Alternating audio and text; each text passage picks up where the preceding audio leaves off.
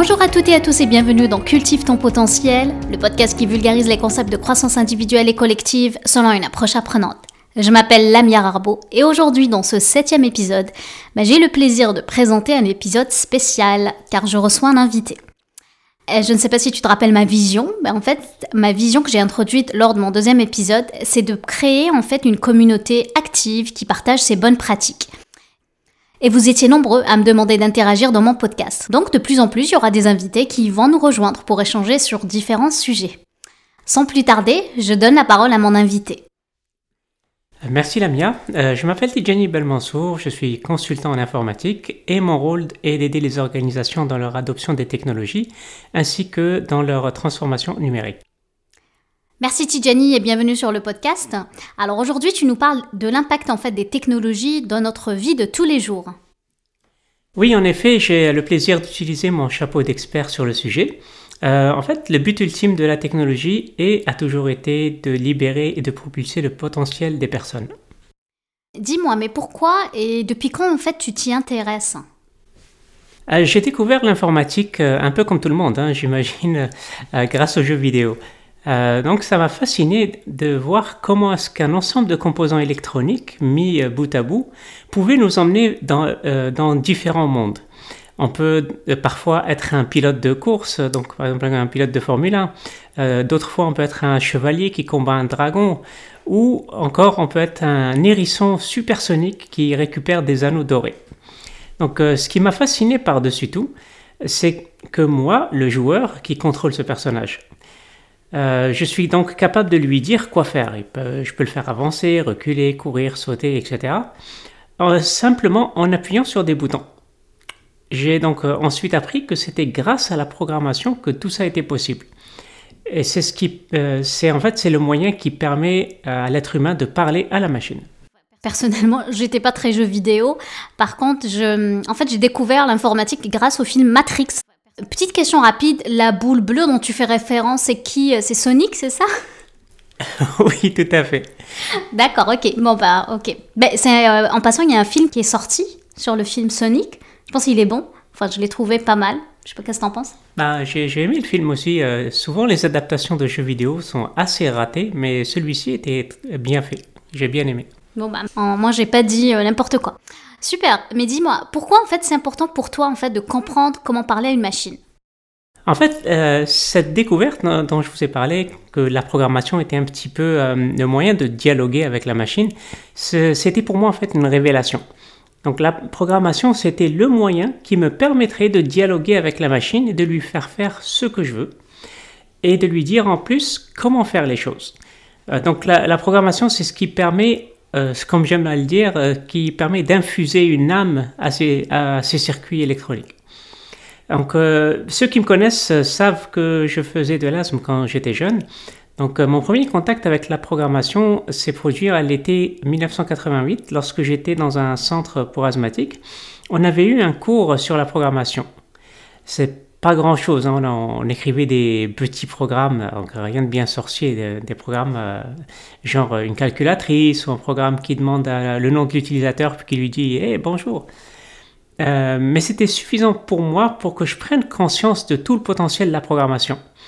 Donc, euh, imaginez un petit peu, on écrit au clavier des mots qui sont en anglais ou dans un langage que l'humain peut comprendre et qui indiquent à la machine ce qu'on veut qu'elle fasse. Et en plus, euh, la machine ben, nous répond en faisant exactement ce qu'on lui a demandé de faire. Bien évidemment, quand on n'a pas de bug dans notre programme. Hein. Puis dis-moi, est-ce que c'est à ce moment-là en fait que tu as décidé de t'orienter vers la voie de l'informatique? Exactement. En fait, euh, de cette expérience, euh, ce que j'ai appris, c'est qu'il était possible de communiquer avec une machine, de la faire collaborer avec les humains pour accomplir des choses que les humains seuls ne pourrait pas accomplir, ou du moins pas dans un laps de temps raisonnable. Puis, euh, parce que je te connais personnellement, je sais que tu as eu quand même beaucoup de réalisations, notamment parce que tu es consultant, donc vous imaginez que vous avez à travailler beaucoup en, mode grand projet, des projets d'envergure. Euh, ça serait quoi, à ton avis, ta réalisation la plus marquante? Euh, c'est vrai que dans ma carrière, j'ai été amené à travailler sur des gros projets d'envergure, avec euh, des fois qui impliquaient des centaines de personnes, puis plusieurs années de travail. mais tu vas rire, ma, réalisation la plus marquante, c'était en 1998, lorsque j'avais créé mon tout premier programme avec une interface graphique. Donc, euh, pour ceux qui ne sont pas familiers avec le terme interface graphique, ben, imaginez juste la fenêtre sur laquelle il y a des champs de saisie, des boutons et autres qui vous permettent d'interagir avec votre programme. C'est ce qu'on appelle une interface graphique. Donc à l'époque, je n'avais pas créé quelque chose de très compliqué. Hein. C'est juste une petite application avec euh, deux champs de saisie et un bouton qui affiche un message. Donc euh, cet été-là, mes parents m'avaient offert mon tout premier ordinateur et j'avais emprunté un livre euh, sur Visual C++ à la bibliothèque et j'ai passé deux semaines à apprendre par moi-même. Et ça m'a permis de créer ce petit programme. J'ai l'impression quand on est comme ça autodidacte, c'est là qu'on est fier en fait de notre réalisation. J'ai l'impression que hum, c'est là qu'on a les plus grandes réalisations parce qu'on est fier en fait de notre euh, notre processus d'apprentissage. Je connais pas bien bien le C++. Pourquoi est-ce que ce serait ta réalisation la plus marquante? Mais en fait, euh, parce que à ce moment-là, même si c'était un programme euh, très très très très simple, j'ai eu une révélation. c'est que le programme en, soi n'avait pas grand intérêt, était effectivement très rudimentaire, mais il était là et il s'exécutait à côté d'autres programmes de géants de l'industrie comme les Microsoft de ce monde. Donc c'est un programme que je pouvais, euh, une fenêtre aussi que je pouvais déplacer euh, euh, n'importe où sur mon bureau, je pouvais la réduire, je pouvais la grandir, je pouvais la fermer. Elle était là à côté de Word et d'autres outils comme Excel, etc.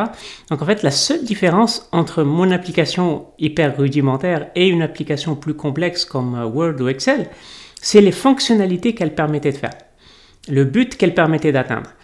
Euh, si je reviens sur euh, Word, par exemple, pour citer cet exemple-là, c'est un, outil de traitement texte comme un autre. Hein. c'est rien de super innovant en soi. Par contre, Word, même s'il ne change pas le monde, c'est l'utilisation qu'on en fait qui peut changer le monde. Donc par exemple, si je suis un écrivain, je peux utiliser un traitement texte comme Word par exemple pour écrire euh, un roman comme euh, Harry Potter, qui a donné le goût de la lecture à des milliers de jeunes à travers le monde. Donc euh, Word en soi n'est pas révolutionnaire, mais ce qu'on peut en faire est révolutionnaire. Donc euh, tu vois, en fait, c'est pour ça que ce fut ma réalisation la plus marquante. Ça m'a montré que je pouvais alors créer des applications qui auraient un impact positif sur la vie des gens. La programmation serait mon moyen à moi de libérer mon potentiel pour aider les autres à libérer le leur. La technologie serait mon moyen de simplifier et améliorer la vie et le quotidien des êtres humains. Oui, je te comprends. Puis tout à l'heure, j'étais euh, en train de regarder une émission, un reportage où euh, justement le journaliste faisait référence à ça. Puis il avait posé une question, à mon avis, très maladroite à son invité en disant que les technologies étaient un peu le, démon et que les gens de la Silicon Valley étaient euh, presque le diable en, eux-mêmes. Que penses-tu de ça justement? C'est une excellente question. En fait, mon point de vue sur la question, c'est que la technologie en soi n'est ni bonne ni mauvaise. C'est ce que l'on fait en fait avec cette technologie-là qui définit, c'est notre intention derrière l'utilisation et l'exploitation des technologies qui en fait que l'usage ait euh, un impact positif ou négatif sur la vie des gens. C'est très intéressant, euh, mais c'est sûr qu'on n'est pas forcément tous des informaticiens et on n'est pas forcément tous à l'aise avec la technologie. Comment toi t'aborderais euh, ce cas-là? Bah, Je dirais en fait je l'aborderai surtout avec un esprit ouvert et avec une acceptation de devoir sortir continuellement de notre zone de confort. En fait, au lieu de penser que la technologie est quelque chose d'intimidant et qu'on ne sera pas capable de la comprendre ni de l'apprendre, et parce qu'on n'est pas, entre guillemets, du domaine, on n'a pas fait d'études en informatique, il faut plutôt changer sa perspective en se demandant ce que la technologie peut nous apporter à nous en tant qu'individus. Je te cache pas que même pour nous, les informaticiens qui sommes au contact euh, euh, quotidien avec la technologie, la cadence peut être difficile à suivre. Pourquoi? Parce que les technologies évoluent très très rapidement. Donc chaque jour, on a de nouvelles technologies qui nous offrent de nouvelles possibilités, qui nous ouvrent de nouvelles perspectives et qui nous demandent continuellement d'apprendre de nouvelles choses et de nous mettre à jour. Et ça, c'est pas toujours évident. Ok, alors c'est quoi la solution justement pour euh, ne pas être un peu euh, dépassé par ces, euh, ces plateformes, ces technologies? En fait, la solution selon moi, c'est simplement d'accepter que les choses changent. La technologie évolue, mais je reste euh, focus, je reste concentré sur la raison qui m'anime en fait et qui me motive d'être dans ce domaine. Et c'est ce qui me permet d'accepter ces changements et les utiliser, les exploiter, plutôt que de tenter de les combattre ou de les fuir.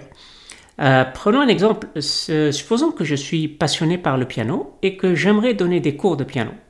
Supposons aussi que je n'ai jamais écrit une ligne de code de ma vie, j'ai aucune notion de programmation mais que ça me prendrait quand même une page web pour que mes clients puissent prendre rendez-vous euh, avec moi et un moyen pour moi de faire de la vidéoconférence pour euh, qu'ils puissent me voir et que je puisse les voir, puis je on puisse interagir ensemble. Donc, dans ce cas-ci, je pourrais bien sûr apprendre la programmation, puis créer des sites, etc. Mais aujourd'hui, avec les technologies qu'on a, on n'a plus besoin de passer par cette case-là. Euh, ce que je pourrais faire, par exemple, c'est me créer un compte Zoom pour faire de la, euh, visioconférence. Et je pourrais aussi me créer un compte Calendly pour avoir une page web qui me permet de publier mes disponibilités et pour que mes, clients puissent euh, aller sur cette page-là, puis voir ces disponibilités-là, puis prendre rendez-vous avec moi. Donc, au bout de quelques clics, ce que je peux mettre en place, c'est une intégration entre ces différents services pour me créer une application, donc une page web, qui me permet d'offrir mes services sans avoir à écrire une seule ligne de code. Donc je n'ai pas à apprendre la programmation, je n'ai pas à être, entre guillemets, du domaine informatique. Ce qui m'intéresse, c'est de donner des cours de piano, et la technologie me permet de faire ça.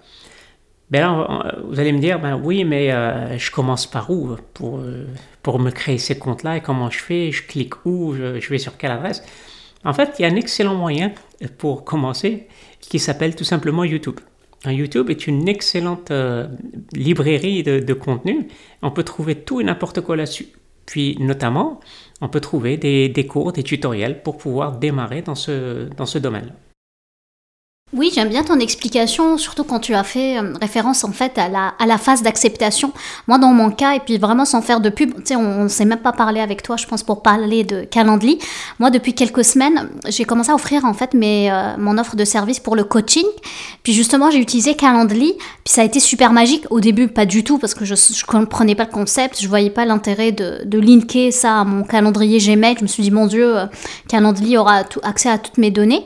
Mais suite à... En fait, j'aime bien comprendre le pourquoi du comment, donc j'ai laissé en fait une chance à, YouTube et quand tu dis à Google pour m'expliquer, euh, comprendre en fait le concept qui est caché derrière Calendly. Puis après, suite à ça, ça a été super magique. Une fois que j'ai compris, que je suis un peu sortie de ma zone de confort, en fait, j'ai compris le, ce que ça pouvait en fait faciliter toute la toute l'organisation du travail, faire le lien avec Zoom, etc., etc. Donc c'est effectivement c'était euh, super intéressant. Puis j'aime bien quand tu, tu fais référence justement à la phase acceptation. Super, bah, je te remercie beaucoup Tijani, c'était super intéressant. Est-ce que euh, peut-être un dernier mot avant de conclure? Euh, Oui, en fait, euh, j'aimerais vous laisser sur, sur un petit message que je veux partager avec nos auditeurs. En fait, c'est que la technologie sert à transformer le monde. En fait, la technologie est là pour transformer le monde. Par contre, elle le transforme selon la vision de ceux et de celles qui la comprennent et qui l'exploitent. La technologie, comme on l'avait mentionné tantôt, elle est ni bonne ni mauvaise en soi. C'est juste un outil. C'est à nous de l'utiliser pour construire un monde meilleur. Donc, on ne peut pas blâmer la technologie. On peut seulement blâmer l'usage qu'on en fait collectivement. Donc, aujourd'hui, la technologie permet, par exemple, à un médecin euh, de soigner un enfant à l'autre bout du monde sans avoir à se déplacer. C'est là, c'est dans ce genre de manifestation-là qu'on trouve la beauté de la technologie. Et c'est cette perspective qui, moi, me motive pour continuellement sortir de ma zone de confort, puis de continuellement apprendre euh, des nouvelles technologies. C'est ce qui représente mon why. Bah, je te remercie beaucoup Tijani, merci d'avoir accepté d'être euh, mon premier invité sur mon podcast Cultive ton potentiel. N'hésite pas à nous revenir avec des suggestions de sujets si tu veux euh, parler davantage. Je pense que j'ai pas mal de gens qui me suivent qui sont euh, un peu du domaine informatique et peut-être qu'il y aura des sujets qui vont peut-être plus vouloir aborder avec toi. Donc n'hésitez pas, n'hésitez pas à nous proposer des sujets. Sur ce, je te laisse cultiver les graines. Je te dis à bientôt. Au revoir.